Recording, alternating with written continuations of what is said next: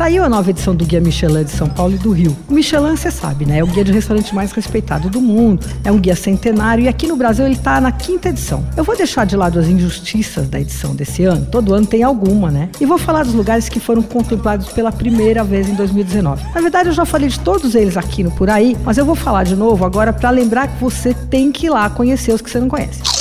Só um restaurante de São Paulo entrou pela primeira vez na lista de quem tem uma estrela. É o Evai. É um lugar muito bacana que faz cozinha italiana com toques autorais e o chefe lá é o Luiz Felipe de Souza. À noite tem menu degustação e o que está em cartaz combina cozinha italiana e ingredientes brasileiros. Bom, a lista que mais cresceu no Michelin foi a de restaurantes com bom custo-benefício, que eles chamam de Bib Gourmand. Os restaurantes que têm boa comida e bom preço. Bom, o guia considera bom preço o gasto de até 120 reais por pessoa, né? Para ver como é que tá caro o restaurante restaurante em São Paulo. Mas dá para gastar bem menos em alguns desses lugares que estão listados. Tem dois na Barra Funda, Barra Funda bombando no Michelin, o coreano Comar e o A Baianeira, que é um lugar minúsculo que mistura comida baiana e comida mineira, que eu também já falei aqui. Também entrou na lista a Baru Marisqueria, que é um lugar mínimo, também numa vielazinha na Rua Augusta, especializado em peixes e frutos do mar, que tem chefe colombiano com toques latinos. Bom, o Balaio, de comida brasileira do Instituto Moreira Salles, e o Corrutela, super, super, super artesanal,